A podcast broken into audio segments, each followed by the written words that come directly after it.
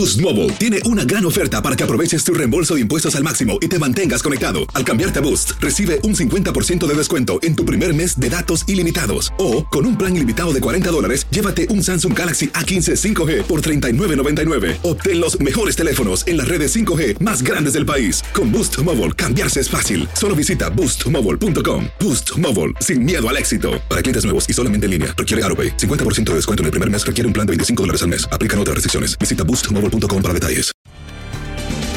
Bienvenidos al podcast de Buenos Días América, la revista radial más completa para los hispanos. Política, salud, economía, tendencia y deporte son algunos de nuestros temas. Bienvenidos. Hoy en Buenos Días América conversamos con Pastor Enrique Antillano, agente de seguros de Obamacare. Millones de personas estarán ahorrando cientos de dólares en el costo de sus seguros médicos por el nuevo paquete de estímulo económico. David Pérez Hansen, periodista en Tampa, nos viene a hablar del gobernador de Florida, Ron DeSantis, que emitió el sábado una declaración de estado de emergencia después de que se detectara una fuga en un antiguo estanque de planta de fosfato situado en el área de Tampa Bay que podría generar una peligrosa inundación ácida. Mike Pirú, asesor financiero, una nueva ronda de préstamos del programa de protección de cheques de pago, PPP. Y hoy en la columna política con Fernando Espuelas también nos trajo a un extraordinario invitado, Benjamin Yedan, subdirector del programa latinoamericano del Wilson Center, profesor de la Universidad Johns Hopkins y exdirector del Consejo de Seguridad Nacional de la Casa Blanca para Suramérica, hablando del informe reciente, el informe mundial de las prácticas y tendencias de derechos humanos en todo el mundo, que analiza los acontecimientos ocurridos en el último año en más de 100 países. Mientras que Paula Lamas, periodista desde Seattle, nos habló de lo que es noticia en lo local. Vamos a hacer conexión con Pastor Enrique Antillano, agente de seguros de Obamacare, porque hay noticias que usted tiene que saber eh, si usted está pensando en ahorrar un dinerito, ¿no? Gracias a la nueva información que tenemos del paquete de estímulo económico. Muy buenos días, señor Pastor. ¿Cómo amanece? Muy buenos días, Andreina. Muy bien, muy bien. Con buenas noticias. Bueno. Qué bueno, millones de personas están eh, o podrían estar ahorrando cientos de dólares en el costo de sus seguros médicos por el nuevo paquete de estímulo económico. ¿Qué beneficios con referencia a Obamacare ha traído este estímulo económico y cómo las personas pueden ahorrar dinero, Pastor? Ok, desde el 15 de febrero se reaperturó la fecha de inscripción especial para Obamacare. Todas las personas que no habían podido calificarse o inscribirse, pues ya tienen la oportunidad. Y nuevamente el presidente, bajo una ley de rescate estadounidense, ha em, extendido la fecha de inscripción especial hasta el 15 de agosto. También tenemos buenas noticias en cuanto a lo que es el crédito fiscal, la ayuda económica todas las personas a partir del primero de abril pueden actualizar su solicitud o inscribirse y van a obtener mayor crédito fiscal. ¿Qué trae como positivo esto? Que las personas que no habían podido calificarse para obtener un crédito fiscal, ahora sí pueden tener la posibilidad y las personas que ya tenían crédito fiscal pueden obtener un mayor beneficio donde sus primas y costos de seguro pueden ser mucho más accesibles y pueden bajar desde 60 a 10 dólares, a 20 dólares o a cero de copago. Pastor, ¿qué pasa con las personas que han pagado regularmente su servicio de Obamacare y mm, entran en los beneficios? ¿Esto puede ser retroactivo? Sí, eh, siempre el mercado de salud lo hace de manera retroactiva. Eh, a partir del primero de mayo, todas las personas que actualicen su solicitud o se, eh, o se inscriban, pues a partir del primero de mayo tendrán su nuevo crédito fiscal, podrán revisarlo bajo la actualización de la misma y, podrán ver los beneficios que obtienen al, tener mayor crédito fiscal. Ahora, las personas que mm, por alguna u otra razón, después de haberse dado el beneficio eh, a través de este estímulo económico, han quedado sin trabajo y por ello se quedaron sin seguro, están a tiempo para retomar acción con el Obamacare, es decir, adquirirlo? Sí, nuevamente les repito, tres nuevas noticias. El periodo de inscripción especial comenzó o se reaperturó desde el día 15 de febrero y fue extendido hasta el 15 de agosto. Todas esas personas que quedaron sin poder lograr inscribirse, calificarse, pues tienen la oportunidad nuevamente de hacerlo. Y también van a gozar del beneficio por la ley de rescate estadounidense de un nuevo crédito fiscal o de mayor crédito fiscal. Bien.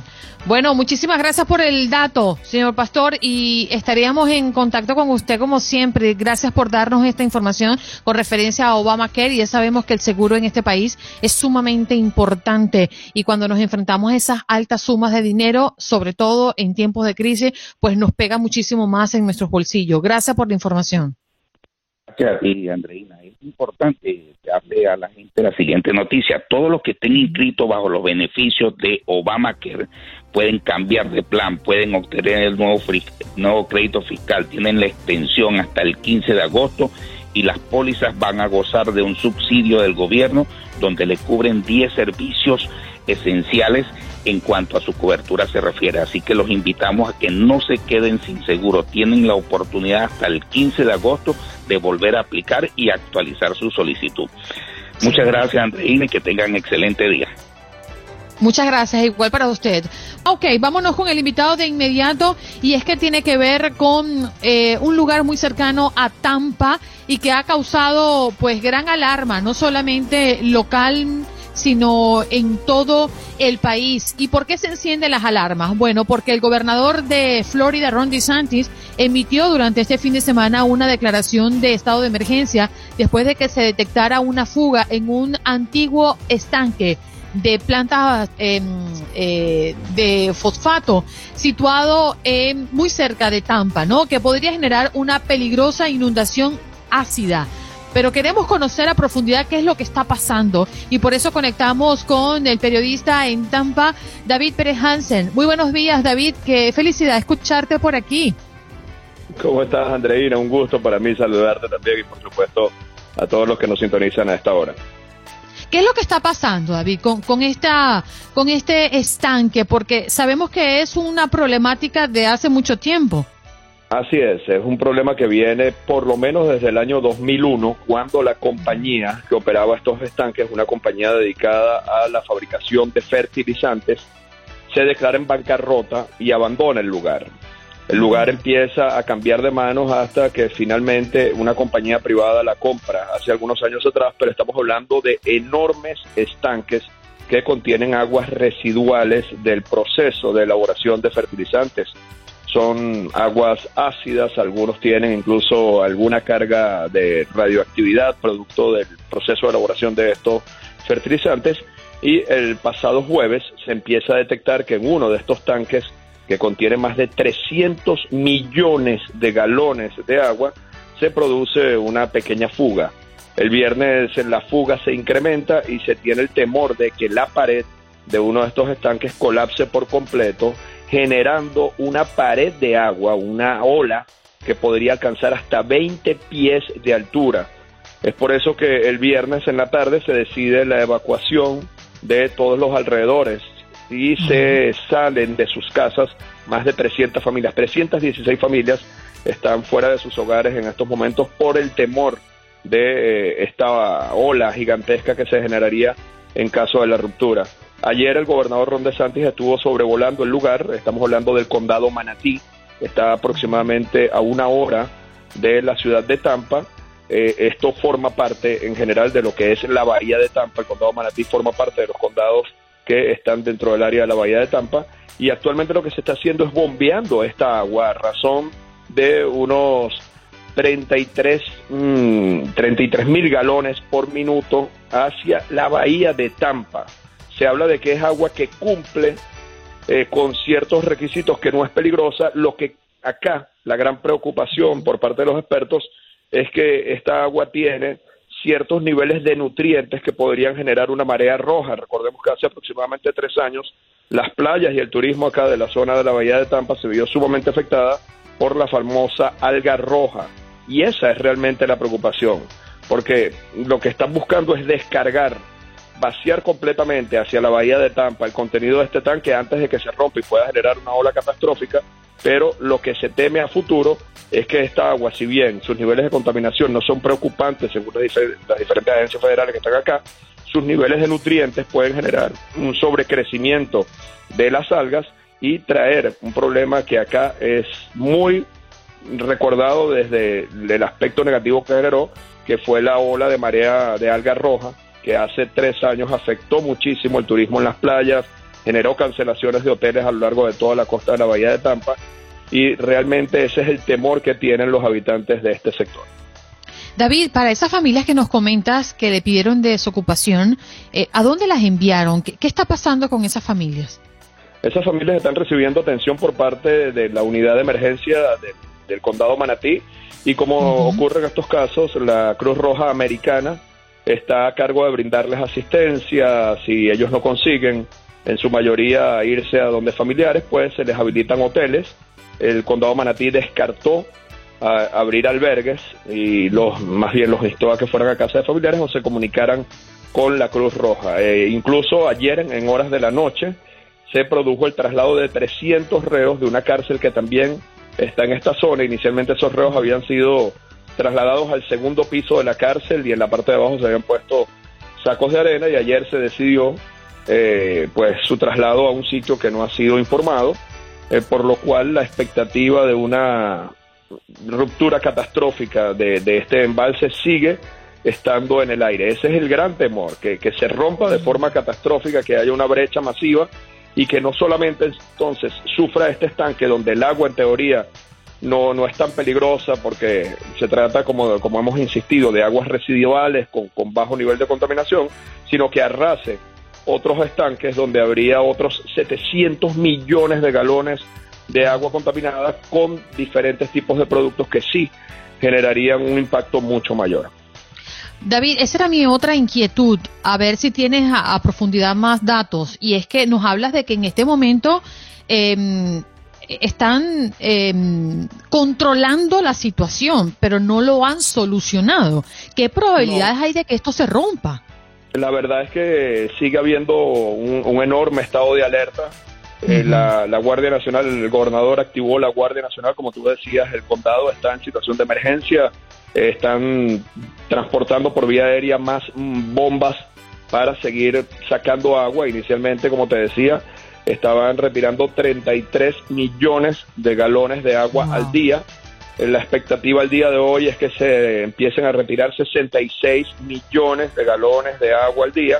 Si estamos hablando de un embalse que contiene más de 300 millones de galones, la expectativa es vaciarlo en los próximos cuatro o cinco días o por lo menos retirar la mayor carga de presión eh, de, que, de que existe esta ruptura catastrófica, porque, insisto, el problema es que estamos hablando de varios estanques de agua y una ruptura catastrófica podría mezclar todos estos productos y, generar una, una, un impacto ambiental realmente severo, que es lo que se estaban buscando evitar con esta, con esta mitigación siempre y estoy seguro que mucha gente lo dice, caramba, pero esa igual es agua contaminada que está cayendo a la bahía de Tampa.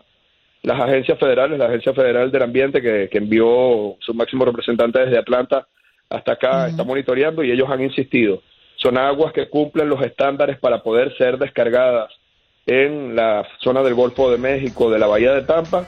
Sin embargo, su nivel de nutrientes es bastante más elevado y podría generar una sobrepoblación de algas. Es allí donde está el tema con el triste recuerdo de la marea de algas rojas que hace aproximadamente tres años tuvo un brutal impacto económico en, nuestra bahía. Sí, bueno, indudablemente es un gran reto para el condado Manatí. David, gracias por estar con nosotros en Buenos Días América, por informarle a toda la audiencia de costa a costa y ha sido un verdadero placer escucharte de nuevo. Un gusto estar en contacto contigo y con tu radio escucha, Andreina. Siempre a la orden por acá en la Bahía de Tampa. Bien, escuchaban ustedes a David Pérez Hansen, periodista en Tampa, y es que el gobernador de Florida, Ron DeSantis, emitió una declaración de estado de emergencia después de que se detectara una fuga en un antiguo estanque de planta de fosfato situado en el área de Tampa Bay que podría generar una peligrosa inundación ácida. De inmediato saludamos a Juan Carlos Aguiar, que está a través de la línea telefónica. Parce, ¿qué ha pasado? Mi querida Andreina Gandica, tenga usted muy buenos días. Un placer saludarla. Hoy, 5 de abril, lunes ya. Nuevo mes, nueva energía. Con un pequeño problema técnico en mi casa, no me he podido conectar a internet, por eso estamos transmitiendo o estoy transmitiendo yo a través de esta línea telefónica, pero con todo el positivismo. Aquí estoy trabajándole al tema a ver qué es lo que está pasando. Firme con usted, a su lado. Bueno, salude Mike Piru que está por allí escuchándote. Muy buenos días, Mike. Y buenos días, Juan Carlos, también. buenos días, buenos días. Sí, eso del internet no siempre es confiable, pero le pasa a cualquiera. bueno, hoy te tenemos acá Mike, asesor financiero, eh, porque hay una nueva ronda de préstamos del programa de protección de cheques de pago, el PPP, mejor conocido así. Pues queremos conocer quiénes califican para esta nueva ronda, Mike. Bueno, lo bueno de esta ronda es que es muy amplia. Entonces, si uno, eh, por ejemplo, tiene un negocio, donde contrata a empleados que les paga un sueldo regular y se consideran legalmente empleados, califica. Pero también si uno es eh, cuenta propista, contratista independiente, aunque no tenga empleados, o sea, mientras que tengas un negocio, pues también calificas. Y esto pueden ser personas, por ejemplo, que tienen su trabajo, pero los fines de semana están manejando Uber, o si tienes un negocio de limpieza, o cualquier tipo de negocio personal. Eh, no tiene que ser, por ejemplo, una empresa formal como una corporación, puede ser eh, hasta simplemente cuenta propista, que trabajas bajo tu propio nombre. Y eso incluye millones de miembros de nuestra comunidad latina. Así que es muy amplio. También, eh, si tú ya has tomado un préstamo del PPP anteriormente, aún puedes calificar esta vez como un segundo préstamo. Así que aquellas personas que nunca han solicitado este préstamo de ayuda, califican. Y aquellas personas que también han solicitado una vez, recibieron el préstamo y quieren solicitar un segundo préstamo, califican también. Mike, muchas personas se pueden estar preguntando en este momento qué es un préstamo, un préstamo PPP, porque las siglas nos, nos podrían dar a volar la imaginación a muchos temas, pero exactamente qué es. Claro, bueno, eh, básicamente, eh, dada la pandemia, eh, que inició el año pasado en el 20, obviamente mucho, el, país entero, el mundo entero fue afectado eh, económicamente. Entonces, eh, la administración del presidente previo inició un programa mediante el cual la administración de pequeños negocios de Estados Unidos estaría dando préstamos a los, las empresas pequeñas y medianas de Estados Unidos. Y esos préstamos, básicamente, uno lo solicita a través de su banco o otras instituciones financieras si uno no trabaja con un banco actualmente. Y si es aprobado por el préstamo, recibe el dinero a su cuenta. Y lo bueno es que luego ese préstamo es, eh, está sujeto a la condenación o el perdón. Es decir, si llenas los papeles y cumples los requisitos, no tienes que pagar de vuelta ese dinero. Es casi, es un regalo, básicamente. Entonces el presidente actual decidió extender ese programa entonces sigue en vigencia. Ah, así que es básicamente, si tienes un pequeño negocio o trabajas por tu cuenta, es básicamente una oportunidad para conseguir dinero gratis. Ok, esta nueva ronda es la ronda número qué, Mike? Esta es la ronda número dos. Dos. Ok, tengo una, consulta al respecto. Las empresas que han pedido este préstamo y no han pedido el perdón, ¿pueden hacer una nueva solicitud en esta segunda ronda? Absolutamente. O sea, el perdón de la primera ronda se está iniciando ahora. Mm. Entonces, eh, todavía no, no se ha terminado ese proceso. Así que si has pedido el perdón o no para la primera ronda, eso no importa, tú puedes aplicar para la segunda ronda. Eh, y, eso de pedir el perdón, realmente, si el préstamo es de menos de 150 mil dólares, es un formulario bien sencillo, dos páginas que tienes que llenar unos datos, firmarlo y enviarlo con constancia de que te has gastado el dinero en, cosas eh, debidas. Algunas personas han decidido gastárselo en comprarse Ferrari, Lamborghini y ese tipo de cosas y bueno, ya ellos se irán para la cárcel, ¿no? Pero, o sea, uno lo puede gastar para solamente ciertas cosas. En primer lugar, para pagar el sueldo de tus empleados o si trabajas por tu cuenta, para pagar como tu propio sueldo para pagar el dinero que dejaste de percibir porque la economía tuvo muchos problemas dada a, la, a la pandemia. Eh, pero no es solamente para eso. La, mucha gente cree que, bueno, si no tengo empleados no puedo aplicar. No, cuentas propistas pueden aplicar y puedes usar ese dinero para pagarte a ti mismo. Y también es permitido usarlo para muchos gastos de negocio. Si tienes que pagar el alquiler de un local, hasta las cuotas de una hipoteca, si tu negocio ha comprado un, edificio, un local y tienes que pagar esa hipoteca, eh, los, los servicios estándares, o sea, muchos gastos relacionados a tu negocio califican también para usar ese dinero. Mike, muchas personas han politizado este tema de, de, los dineros y los recursos autorizados por el gobierno federal, impulsados por el, por el presidente de turno, los cuestionaron en el, en el mandato de Donald Trump y ahora cuestionaron el aprobado en el mandato de Joe Biden. Sin embargo, estos dineros salen de ahí, de, de, de estas aprobaciones presupuestales. ¿Qué responderle a quienes están criticando a uno u otro bando porque aprueban millonarias partidas presupuestales que a la final redundan en el beneficio de todos. Bueno, yo creo que hay varios eh, argumentos ahí. En primer lugar, o sea, el, el, gobierno federal básicamente recibe su dinero de dos fuentes. O nosotros que pagamos nuestros impuestos, así que viene del pueblo, o es dinero que presta ¿no? Y que luego tiene que pagar.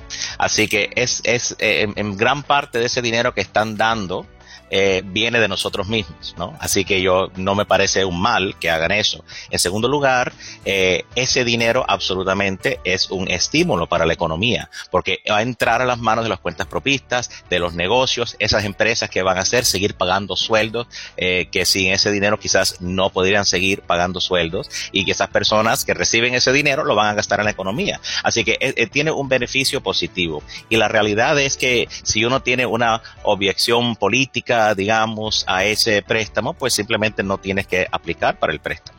Pero eh, yo tengo aquí una duda. Si una empresa tiene o ha tenido durante antes de la pandemia y durante la pandemia una nómina, eh, vamos a elevarla a 500 mil dólares, ese perfil aplica, es decir, hay un límite y qué es lo que pide realmente la empresa.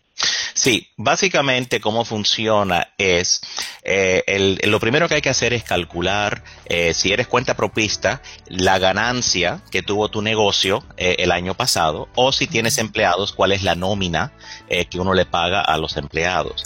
Entonces, los primeros 100 mil dólares por persona es lo que entra en vigencia, entre lo que entra en juego. No, si, si uno gana 400 mil dólares eh, al año, eh, felicidades, pero solamente los primeros 100 mil dólares cuentan como la base para calcular cuánto te va a dar el gobierno. Así que vamos a usar un ejemplo sencillo y práctico para nuestra gente, ¿no? Vamos a suponer que ganas 2 mil dólares al mes eh, manejando Uber eh, con otro pequeño negocio, ¿no?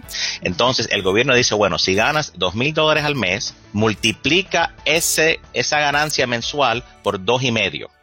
Así que dos mil dólares multiplicado por dos y medio te da cinco mil dólares. Puedes aplicar por cinco mil dólares. O sea, en otras palabras, el monto que te dan es 2.5 veces, dos veces y medio lo que ganas mensual o de tu nómina de emplea eh, que le paga a los empleados mensual. Mike, un, sí o un no porque me estaban haciendo una pregunta en el chat, eh, pero ya no nos queda tiempo, nos queda menos de un minuto. Eh, si una persona que recibe desempleo puede recibir el PPP. So, hay, hay, dos temas, ¿no? Si tú eres un eh, empleado, ¿ok? O sea que tú trabajas para otra persona, entonces ahí tú sí pagas el impuesto para calificar, ¿no? Para el desempleo. Pero eso no tiene nada que ver con ser dueño de negocio. Ahora, si recibes el desempleo por tu trabajo, es una cosa. Si además de ese trabajo donde recibes desempleo tienes un negocio, es otro tema. ¿no? Mike, quédate con nosotros para que ampliemos esta información para Edwin Malán, que está preguntando en el chat, ¿dónde podemos conseguirte, Mike? Bueno, eh, siempre me pueden eh, mandar un email, un correo electrónico a preguntas arroba Día 75 de Joe Biden en la presidencia. ¿Cómo va su agenda? Biden y Kamala Harris envían un mensaje de unidad durante el domingo de Pascua, mientras que en otras informaciones vemos definitivamente que hay una misión de funcionarios de Biden que llegarán a Guatemala el día de hoy. Es que Ricardo Zúñiga, el jefe de asuntos del Triángulo Norte de Centroamérica del presidente de los Estados Unidos, llegará a Guatemala el día de hoy en una misión diplomática para abordar varios temas. Gira que también incluye el Salvador como destino. Día 75 de Joe Biden en la presidencia. ¿Cómo va su agenda?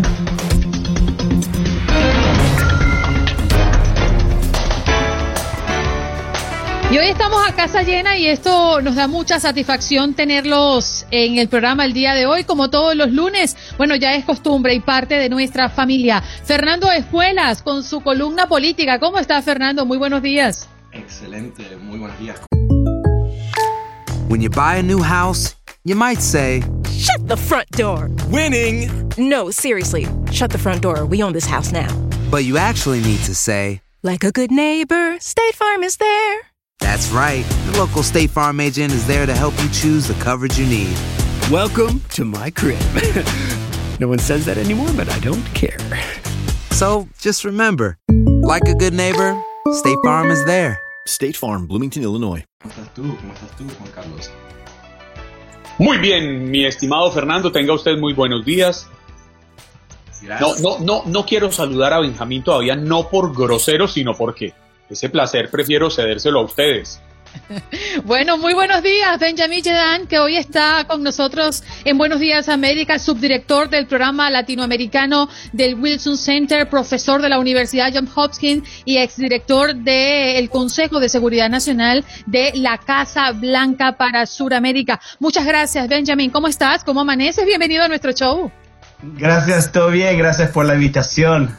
Bueno, en principio hoy queremos establecer una conversación con referencia a un informe que hace días atrás se dio a conocer, este informe anual eh, por países sobre prácticas de derechos humanos que cubren los derechos individuales, civiles, políticos y laborales reconocidos internacionalmente como se establece en la Declaración Universal de Derechos Humanos y otros acuerdos internacionales. Hoy quisiera abrir esta conversación que seguramente va a ser muy enriquecedora, Benjamín, hablando de este informe. Para ti, ¿qué mm, tuvo especial atención este informe para ti? Bueno, para comenzar, importante destacar que es un reporte anual y muy importante, aunque genera eh, tensiones diplomáticas en algunos casos, porque obviamente no es fácil criticar a todos los países del mundo, incluyendo a aliados de los Estados Unidos, pero es una muestra de una política de Estado muy importante, que es la defensa de derechos humanos. En este reporte bueno, eh, hay muchos ejemplos de temas preocupantes, pero más que nada eh, lo que está pasando en Venezuela es para mí la prioridad para la administración de Joe Biden, porque realmente la represión en este país es imaginable y, la calidad de la dictadura es, es pésima y casi imaginable en esa época en América Latina, en una región que que más que nada debe tener democracias muy fuertes ahora, pero, pero estamos viviendo en, una época difícil. Fernando, por adelante, favor, Fernando. adelante. bueno, eh, nunca hemos hecho esto, una entrevista a grupo, así que no, sé, no estamos, estamos en familia, no te preocupes. Muy, muy divertido. Pero, Benjamín, a mí me encanta, tú participas en un newsletter que se llama uh, el Weekly Asado, que me encanta ese concepto de newsletter. Pero algo que, que estamos viendo eh, en particular en, en Argentina, uh, como todos sabemos, fue el país más rico del mundo en los años 40, en los, hasta los años 50 y ahora están en una situación muy, muy crítica. Este reporte eh, hace hincapié que el sistema judicial de Argentina está tan corrompido que ya no puede atender las necesidades de la nación. ¿Qué, qué, qué ves tú desde tu óptica? Uh, para Argentina y, y, qué eso quiere decir o qué, qué, transmite para el resto del continente. Sí, bueno, Fernando, gracias por la, la pregunta. Importante decir que, que, en la Argentina hay una democracia que funciona, instituciones democráticas, no hay represión. Eh, el, el, país hace un poco más que un año organizó elecciones limpias y eficaces, pues no es Venezuela, ni Nicaragua, Cuba, no es un país en cual hay represión. Pero sí, el reporte del Departamento de Estado tiene razón, la justicia argentina es profundamente deficiente eh, según el, informe del State Department, reveló que el sistema judicial es vulnerable a la corrupción y la influencia política. Y, y, bueno, es difícil eliminar la corrupción y afrontar el crimen organizado en un país en cual no se puede depender en una justicia eficaz, abierta, transparente. Y bueno, hay muchos efectos económicos de este fenómeno. Y por eso tiene sentido que, que me preguntas, Fernando, sobre las condiciones económicas en una conversación sobre derechos humanos, porque lo que pasa es en países como la Argentina no se puede atraer la inversión del exterior que es muy necesaria si no se puede depender en una justicia que podría solucionar desafíos económicos, comerciales y, y en cual las empresas internacionales no van a tener la confianza mínima que la justicia pueda defender el derecho de la propiedad privada. Por eso, cuando pensamos en las condiciones económicas de la Argentina, hay que reconocer que también hay raíces institucionales, estructurales, que tienen que ver con la condición de la justicia. Benjamín, no hay un solo gobierno, o yo al menos no he escuchado un gobierno latinoamericano que una vez se conoce cada año este informe de los derechos humanos, el gobierno salga y sonriente o al menos tranquilamente acepte lo que está sucediendo. Le voy a poner un ejemplo. El Salvador. El informe es bastante contundente y habla de desapariciones forzadas por parte de militar, personal militar, y porque estarían realizando en el país centroamericano torturas y casos de tratos o castigos crueles, inhumanes, inhumanos, degradantes. Así lo califica el informe del Departamento de Estado, pero obviamente sale el gobierno de, de, del presidente Bukele y niega que esto esté pasando. Veremos algún día un país latinoamericano reconociendo, diciendo, sí, aquí se están presentando violaciones de los derechos humanos y vamos a reconocerlo y vamos a cambiar esto. Bueno, normalmente los gobiernos latinoamericanos reconocen los problemas del gobierno anterior y, reconocen los graves delitos de sus antecedentes. Es obviamente mucho más difícil reconocer los problemas del momento actual, pero no acepto la idea de que no hay gobiernos en, América Latina que están promoviendo una, agenda para, eh, para bueno, mejorar el sistema de derechos humanos. Por ejemplo, en Colombia creo que el gobierno entiende al menos las demandas de los Estados Unidos para, para que dé una respuesta a los asesinos de, de líderes sociales, por ejemplo, y de exmilitares que, que ahora están participando en, en el, el, proceso de paz. Y, y, bueno, creo que en Uruguay también, en Costa Rica, hay, hay países con récords eh, muy positivo en, en, la materia de derechos humanos. Pero bueno, tienes razón, obviamente es más fácil rechazar los resultados del reporte del Departamento de Estado en vez de aceptar que existen tantos, tantas violaciones de derechos humanos en cualquier país de, de la región. Mm, Benjamin, Hablemos de Venezuela, ¿no? Un país que nos duele a todos, principalmente a los que somos venezolanos, pero en este programa hemos encontrado la solidaridad que caracteriza a los hispanos cuando hablamos de derechos humanos y un país como Venezuela, que es quizás uno de los países más eh, eh, tocados eh, en esta época de coronavirus, por lo que ya viene atravesando el país, sumido en una profunda crisis humanitaria. ¿Qué habla este informe de Venezuela? Bueno, la administración de Biden tiene un enfoque muy centralizado en los derechos humanos y en la calidad de la democracia o la represión que existe en Venezuela. Antes, durante los cuatro años del presidente Trump, eh, había un intento de sacar el, régimen de, Caracas, de, Miraflores, en vez de enfocar en las condiciones en el país y las condiciones que enfrentan los refugiados venezolanos que están viviendo en condiciones muy difíciles en, países como Perú, Ecuador, Colombia más que nada, pero Brasil también y en los Estados Unidos. Ahora creo que estamos viendo del, reporte del Departamento de Estado eh, un esfuerzo de dar más énfasis a eh, las condiciones de derechos humanos. Y bueno, habla el reporte de, una represión de parte del gobierno y sus fuerzas de seguridad que es realmente fea y, como dije antes, casi imaginable en esa época en Latinoamérica. Y para mí es muy importante que estamos en Estados Unidos destacando esas condiciones porque era muy fácil en Latinoamérica criticar a la política estadounidense hacia Venezuela por las sanciones y los resultados de las sanciones en el país.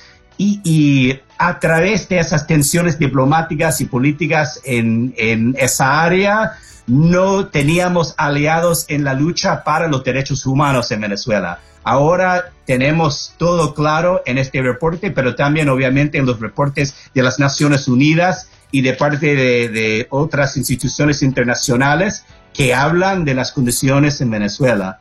Y bueno, para mí es muy importante generar consensos en Latinoamérica sobre eh, las condiciones de derechos humanos en Venezuela, aunque siempre vamos a encontrar desacuerdos en términos de cómo eh, realizamos eh, una estrategia para realizar una transición democrática y pacífica pero todos deben reconocer las violaciones de derechos humanos. Eh, yo tengo una, pregunta, ah, cambiando un poco el tono tan serio que tenemos aquí, pero, pero tú, siendo un gran experto de América Latina, sin duda tienes una respuesta, uh, o por lo menos un punto de vista. Uh, ¿Uruguay es el mejor país de América Latina o el mejor país del mundo? Bueno, me alegro que, que, te gusta el, el, boletín nuestro, el Weekly Asado. Obviamente, el título muestra un interés, una pasión para el conocedor, para la Argentina y para Uruguay. Yo vivía por un año en Montevideo y, y bueno, yo pasé un tiempo así muy lindo allá. Pero, no, pero, no, Fernando, pero, pero importante, importante decir que Uruguay no es solamente por su, su tamaño ni su cultura, pero tiene instituciones democráticas muy fuertes. Y, y por eso siempre eh, salen cifras muy impresionantes sobre la calidad de la vida y de la administración uruguaya. Pero, tenía en realidad eh, un intento medio débil a un chiste, ¿no? Pero, pero en realidad eh, sí tengo una pregunta un poquito más seria, que es que eh, en, en, Sudamérica en particular se destaca Uruguay y Chile en particular por la solidez de sus instituciones y tradiciones democráticas, obviamente con tremendas dictaduras uh, militares, ¿no? En los años 70 y 80. Pero... ¿Cuál es la diferencia? O sea, ¿por qué estos dos países a través del tiempo, eh, ¿cómo se dice en inglés? Eh, outperform el resto de la región. ¿Qué, ¿Qué, pasa ahí? ¿Cuál es la dinámica? ¿Y cuál es la lección para el resto de América Latina si hay? Sí, creo que hay algo para aprender de las experiencias de Uruguay y Chile y hay que reconocer que el tamaño de los dos países es un factor que no se puede replicar en, en, otras áreas, pero no, como mencionas Fernando, tiene que ver con la solidez de las instituciones democráticas, en tanto en Uruguay como en Chile también tiene que ver con los consensos sociales que, que han construido en, en, esos dos países, que tiene que ver con la democracia, que tiene que ver con el moneo macroeconómico de los países. Y, y eso genera políticas del Estado, políticas más consistentes, que no cambian profundamente después de elecciones. Y este también es una ventaja para atraer eh, inversiones extranjeras, por ejemplo. Y, bueno, hay factores culturales, históricos también, pero más que nada tiene que ver con, para mí, esos dos factores, que son instituciones transparentes, democráticas, abiertas y también consensos sociales sobre el manejo del, del país. Ah, obviamente los que nos están escuchando van a decir, bueno, mira en Chile lo que pasó hace más que un año con las manifestaciones violentas contra el sistema eh, económico más que nada. Y esa, es así, los dos países tienen que invertir más en generar eh, sociedades más, y, más iguales, ¿no? Y, y, bueno, pelear contra eh, cualquier desigualdad que, que, existe en los dos países, más que nada en Chile, que, que nunca, a pesar de toda la riqueza que, el país eh, pudo generar a través de esas políticas macroeconómicas, ah, existe un país muy desigualdad. Benjamin, no te quiero despedir, sí lo vamos a hacer al aire, igual con Fernando Espuelas, manténganse conectados que vamos a continuar con nuestra gente en el chat, pero para informarles a todos los que nos están escuchando a través de la radio, Benjamin Yedan está con nosotros, subdirector del programa latinoamericano del Wilson Center, profesor de la Universidad John Hopkins y exdirector del Consejo de Seguridad Nacional de la Casa Blanca para Sudamérica, y Fernando Espuelas, como todos los lunes. Buenos días, América, continuamos en compañía de Fernando Espuelas en la columna política con Fernando Fernando Espuelas como todos los lunes y hoy nos ha deleitado con un invitado, Benjamin Yedan, subdirector del programa latinoamericano del Wilson Center, profesor de la Universidad John Hopkins y exdirector del Consejo de Seguridad Nacional de la Casa Blanca para Sudamérica. Fernando, los micrófonos son para ti para que pues englobes un cierre magistral como solamente tú lo sabes hacer con nuestro invitado. ok, voy a intentar. voy a cambiar de pregunta. No, Benjamín, tengo una pregunta sobre cómo tú ves la emergente nueva relación entre Estados Unidos y México. ¿no? Obviamente eh, Trump ah, trataba a México muy, muy mal, ah, pero AMLO, el presidente de México, tenía una, una relación media ambigua con Trump. Ah, vimos en el comienzo, después de las elecciones, que AMLO no felicitó a Biden hasta el último momento y aparentemente hay cierta tensión ahí. ¿Cómo, ves tú esta relación tan importante para ambos países? Sí, creo que los dos países reconocen que es una relación súper importante en términos económicos y no solamente para México, sino también para Canadá y los Estados Unidos, porque son economías súper interconectadas. Por eso creo que ni, ningún de ellos van a decir que, bueno, dejamos eh, al lado una relación tan importante porque tal vez hay desacuerdos en algún momento. Durante la época de Trump había amenazas eh, de parte de la Casa Blanca contra AMLO. Siempre Trump estaba diciendo que iba a cerrar la frontera para castigar a AMLO por su manejo del tema migratorio.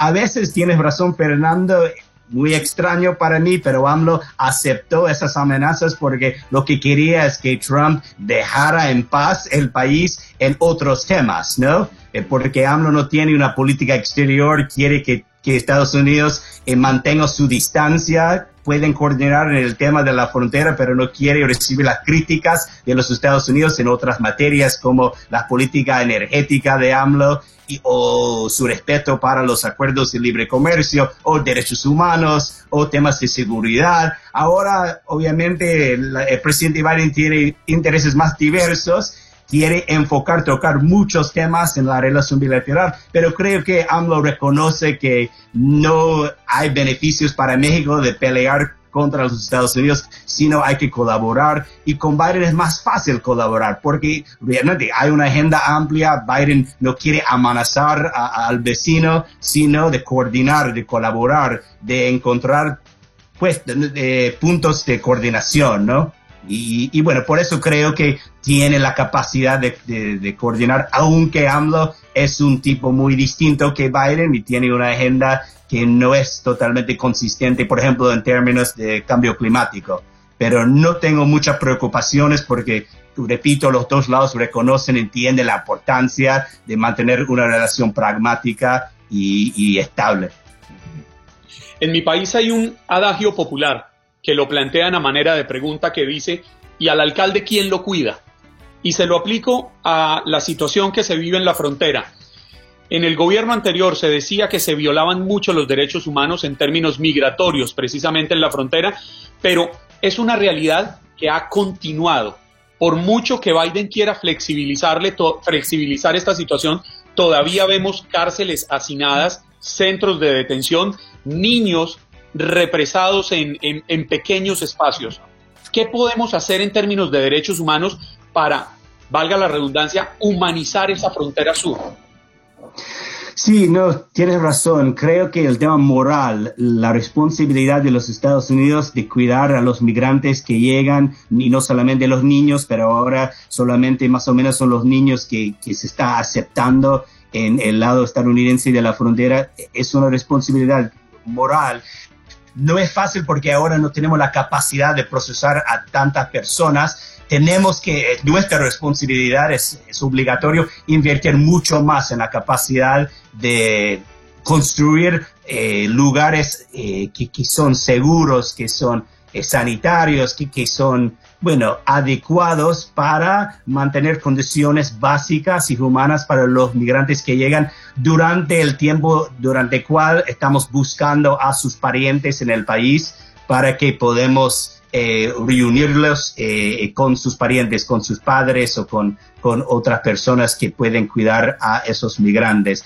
Obviamente el sistema está totalmente roto en Estados Unidos y, y para mí lo importante de la política hacia la frontera de la administración Biden no es solamente reconocer las condiciones inadecuadas en la frontera eh, del lado nuestro, pero sino reconocer las condiciones en América Central que están eh, generando un clima en cual tantas personas piensan que no hay una vida suficiente segura con oportunidades económicas para sus familias que tienen que salir de sus pueblos, de sus casas, de sus parientes y, hacer un, viaje muy peligroso hacia la frontera de Estados Unidos. Y esto es más importante que, todos los demás temas porque nunca vamos a solucionar la crisis migratoria sin solucionar las condiciones, la crisis en el Triángulo del Norte. Mm, Benjamin, me parece una pena de que las personas no hayan podido escuchar los que están en la radio esa respuesta que nos diste, considerando pues un aspecto, una mezcla muy importante en nuestra región y tiene que ver la justicia y la política, ¿no? Estos escándalos judiciales en la región que nos han alertado y nos llevan a pensar sobre esta pregunta. Y es que eh, en cuanto a los ejemplos y al, a, los hechos que han ocurrido muy recientemente están la de la expresidenta interina de Bolivia, Yanine Áñez, que pues le sigue una investigación por acusaciones de sedición, terrorismo y conspiración. El caso de Brasil, donde un juez de la Corte Suprema anuló recientemente la sentencia contra el expresidente Luis Ignacio Lula da Silva. Eh, recientemente el caso de Tony Hernández, ¿no? El hermano del presidente de Honduras. Y te preguntaba, Benjamín, eh, sobre qué consideras que se está viviendo eh, en este escenario es peligroso para el Estado de Derecho en la región? Sí, es así. Había momentos hace unos años de optimismo en términos del combate contra la corrupción en Latinoamérica, pero ahora estamos en un momento con muchos retrocesos preocupantes, como mencionas eh, algunos ejemplos importantes. Esto tiene que ver con la pandemia, es un momento de emergencia cuando hay muy poca transparencia, hay rapidez en el gasto público y también hay más recursos en los sistemas de salud pública, que son sistemas siempre muy vulnerables a la corrupción. Pero también, como mencionas, tiene que ver con la falta de, de jueces independientes, el casi control total de, de muchos presidentes de sus sistemas judiciales, como hemos visto en Bolivia con los casos contra la expresidenta. Eh, hay que reconocer que ella hizo algo parecido durante su mandato y, es mal y preocupante en, todos casos. Y, esto tiene efectos económicos también, Fernando, cuando estábamos hablando de, la importancia de mantener un, poder judicial independiente, no solamente para que haya la sensación eh, que se puede solucionar un conflicto comercial con un sistema judicial independiente que, que puede defender al derecho de la propiedad, pero también hay que tener eh, una realidad en cual se puede compartir la corrupción. Si no, las empresas multinacionales van a tener mucho temor en invertir, en tener una presencia en esos países como Honduras, como Guatemala y El Salvador también, porque hay riesgos para ellos también, ¿no? Como hay leyes en Estados Unidos como el Foreign Corrupt Practices Act, por ejemplo. Si se está operando en un país en cual es normal pagar coimas, en Estados Unidos está prohibido, incluso si se hace en, en otro lugar. Y por eso también hay efectos económicos, pero Andrés, es así, hay efectos en, la calidad de la democracia y es una tragedia ahora que estamos viviendo en momentos con tanta corrupción y sin respuestas institucionales en muchos lados. En Brasil había un momento en cual el gobierno estaba combatiendo contra la corrupción y había eh, fiscales con mucha independencia, había jueces que estaban realmente comprometidos con el combate contra la corrupción. Había en América Central instituciones internacionales, eh, si sigue en Guatemala, en Honduras, una institución que dependía en la OEA. Ahora no existen ninguna de esas instituciones, pues no tenemos líderes comprometidos, no tenemos instituciones independientes internacionales, no tenemos fiscales y jueces independientes en muchos lados y por eso no es sorpresiva que estamos eh, en momentos muy difíciles en el combate contra la corrupción. Fernando, nos queda un par de minutos, te los dejo a ti. Sí, eh, quizás para, para terminar esta, esta, interesantísima conversación, y te agradezco mucho porque te habíamos dicho 10 minutos, pero no, no pudimos decirte que no, no podíamos parar de hacerte preguntas. Pero rapidito, ¿cómo calificas tú eh, la calidad del equipo de Biden para América Latina? Sus asesores en la Casa Blanca, la gente en el, en el Departamento de Estado. ¿Qué, ¿Qué te dice ese equipo sobre las intenciones de Biden y las posibilidades de tener éxito para reformar o reestructurar esta relación tan importante? Importante.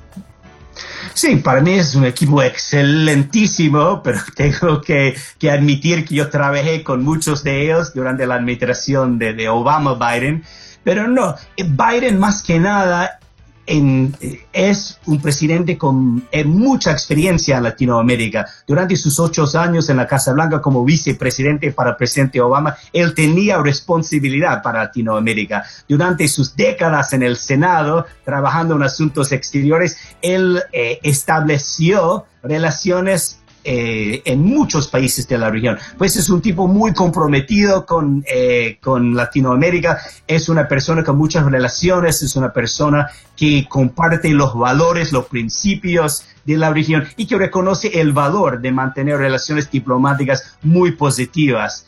Dicho esto, no es fácil eh, construir nuevos puentes con la región porque hay bueno, socios difíciles, socios complicados en muchos lados. Ahora estamos hablando mucho del Triángulo de Norte, donde tenemos en Honduras un presidente que está bajo investigaciones judiciales en Estados Unidos, por ejemplo. Hay otros países en cuales hay gobiernos que no, no queda claro que quieren establecer relaciones muy estrechas con Estados Unidos. Pero creo que la ventaja para Biden en trabajar en asuntos hemisféricos es que él tiene una visión muy amplia por ejemplo, si un país solamente quiere trabajar en asuntos ambientales, está bien. Estamos ahora en Estados Unidos muy abiertos a trabajar en energías renovables. Si un país reconoce la necesidad de coordinar en temas de seguridad, el combate contra el narcotráfico, bueno, muy bienvenido. Reconocemos la importancia de coordinar en estos asuntos y vamos a invertir mucho en la relación entre las fuerzas de seguridad o las fuerzas armadas no sé si, les, me entienden, pero la idea es que siempre es más fácil cuando se tiene una agenda más amplia. Con, con Trump solamente estábamos enfocados en el tema migratorio y a veces el combate contra los regímenes en Nicaragua, Cuba y Venezuela. Ahora hay la capacidad para cualquier gobierno encontrar una manera, un camino hacia relaciones más estrechas. Y, y, bueno, a veces vamos a encontrar tensiones diplomáticas porque Biden va a criticar algunos aspectos del manejo del tema de derechos humanos, por ejemplo. Pero más que nada, creo que es mucho más fácil ahora con el equipo que tiene y con la perspectiva que tiene el presidente Biden. Benjamin, y es mucho más fácil cuando tenemos a un invitado en el que no conocemos sus tiempos, pero nosotros seguimos conversando como que si nada ocurre. Para nosotros es mucho más fácil y te lo agradecemos. Un abrazo, Benjamin. Gracias por estar con nosotros. Un placer, abrazos a todos. Suerte. Fernando, gracias por esta oportunidad que le has brindado al equipo y a nuestra audiencia de poder escuchar a Benjamin el día de hoy. Qué bueno, muchas gracias a ustedes. Gracias como siempre. Muy buenos días.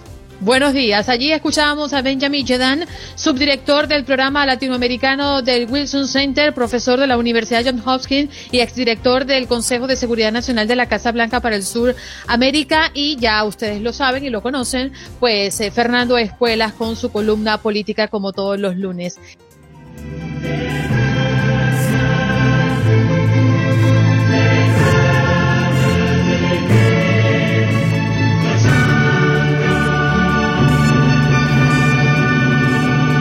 Siento que Paula está un poco preocupada. Mírenle la cara. Paula, es que a mí me, entra el demonio cada vez que yo escucho el himno de la Liga de Campeones. Yo no te había escuchado cantar y ese gritito, eso fue yo, parcero, lo entiendo a veces en la mañana ahora. preocupada por Andreina que tiene ese café. Yo, le iba a preguntar. Tiene ese café. Yo le iba a preguntar, mi querida Paula, muy buenos días. ¿Tuvo la oportunidad de escuchar, yo no sé si llamarlo, ese cántico o ese grito de guerra de Andreina Gandica cuando se inspira para hablar de la Champions y ese deporte que tanto la apasiona? Pues no solo lo tuve la oportunidad de escucharlo por primera vez en no sé cuánto tiempo que tengo con ustedes compartiendo, pero me impresionó. Me vibró, vibró total, le salió de adentro. Eso sí. No, mire, mire, mire, mire, Vamos a dejar la diplomacia, vamos a dejar el consentimiento. Yo sé que ustedes me quieren mucho, pero díganlo. Mira, Paula, estás llorando de la risa. Habla, mira, verdad, estos alaridos que tú acabas de escuchar aquí. No, hombre, entonada, eso sí, entonada, pero no sé qué tono porque todavía no lo he descubierto, pero entonada estaba. Estoy en un do agudo. Ah, Por eso do, escuchando. Do agudo. Do agudo. Me gustó, me gustó, lo voy a comprar. la verdad es que la Champions le alegra la vida a todo el mundo y ya hacía falta como que un juego de pelota, una cosa, algo que nos distrajera de tanta cuestión que está ocurriendo sin duda alguna, no solo a nivel local, nacional, sino en el mundo. Así que felices de por lo menos que empecemos a ver esos muchachos corriendo tras esa pelota. Sí, señor. Bueno, Paula, vámonos con lo que es noticia en Seattle. Cuéntanos.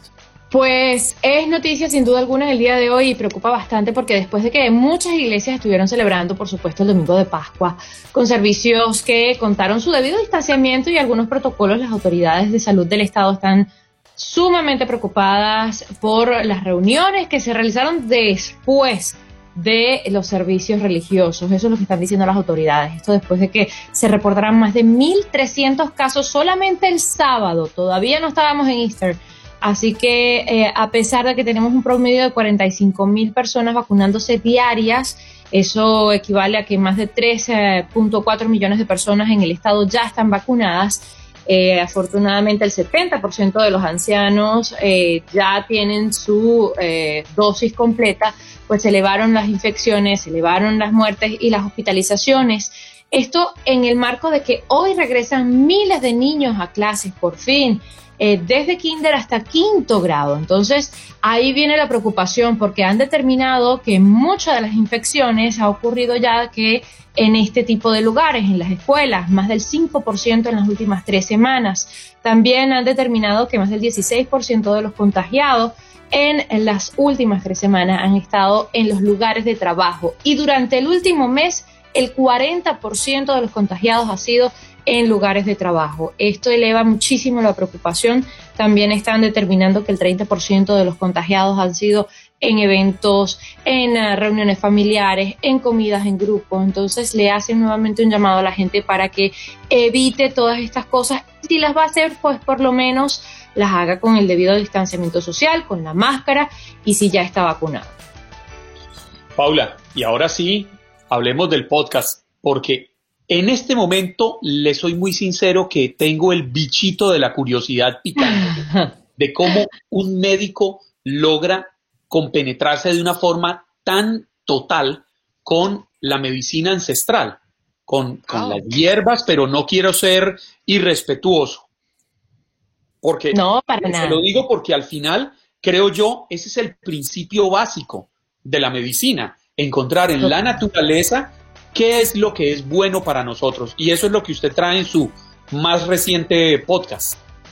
Así es, pues es un paisano de ustedes, un colombiano que se enamoró en México de la medicina homeopática. Y es bien interesante porque él estaba destinado supuestamente a ser médico cirujano y cuando iba a hacer la especialización en México, pues descubrió la homeopatía de alguna manera, digámoslo así, se reconectó con esa raíz que tenemos todos porque de alguna manera siempre hemos probado en nuestros países, en América Latina, que si el tecito para no sé qué, que si la, la fruta para no sé cuánto, entonces eh, de alguna manera él se reconectó con en su infancia, dice del doctor Giancarlo Franco, y más allá de eso nos explica la diferencia entre herbología, homeopatía, suplementos homeopáticos, justo en el marco donde este mes se está llevando una batalla, digámoslo así, bien interesante en el Congreso. Se le está pidiendo al Congreso de este país que proteja la homeopatía y que le dé la libertad a las personas de elegir a la hora de un tratamiento entre medicamentos homeopáticos o drogas normales que todos conocemos. Si bien acabas de decir que la naturaleza pues se basa mucho de nuestros medicamentos, lo cual es cierto, empecemos por el ajo que de allí sacaron los antibióticos, y ahí podemos seguir contando un montón de cosas, pues eh, hoy por hoy más de 200 millones de personas en el mundo están utilizando la homeopatía. Aquí en Estados Unidos aumentó drásticamente durante eh, la pandemia el uso de esta medicina homeopática para reforzar el sistema inmunológico y vamos a hablar con él de eso y muchísimas cosas más interesantes, así que ojalá lo puedan escuchar porque fue todo un power moment el poder de la medicina ancestral en tiempos modernos. Bueno, Paula, ¿dónde? Re, invítanos. invítanos conocimiento. Redirijamos.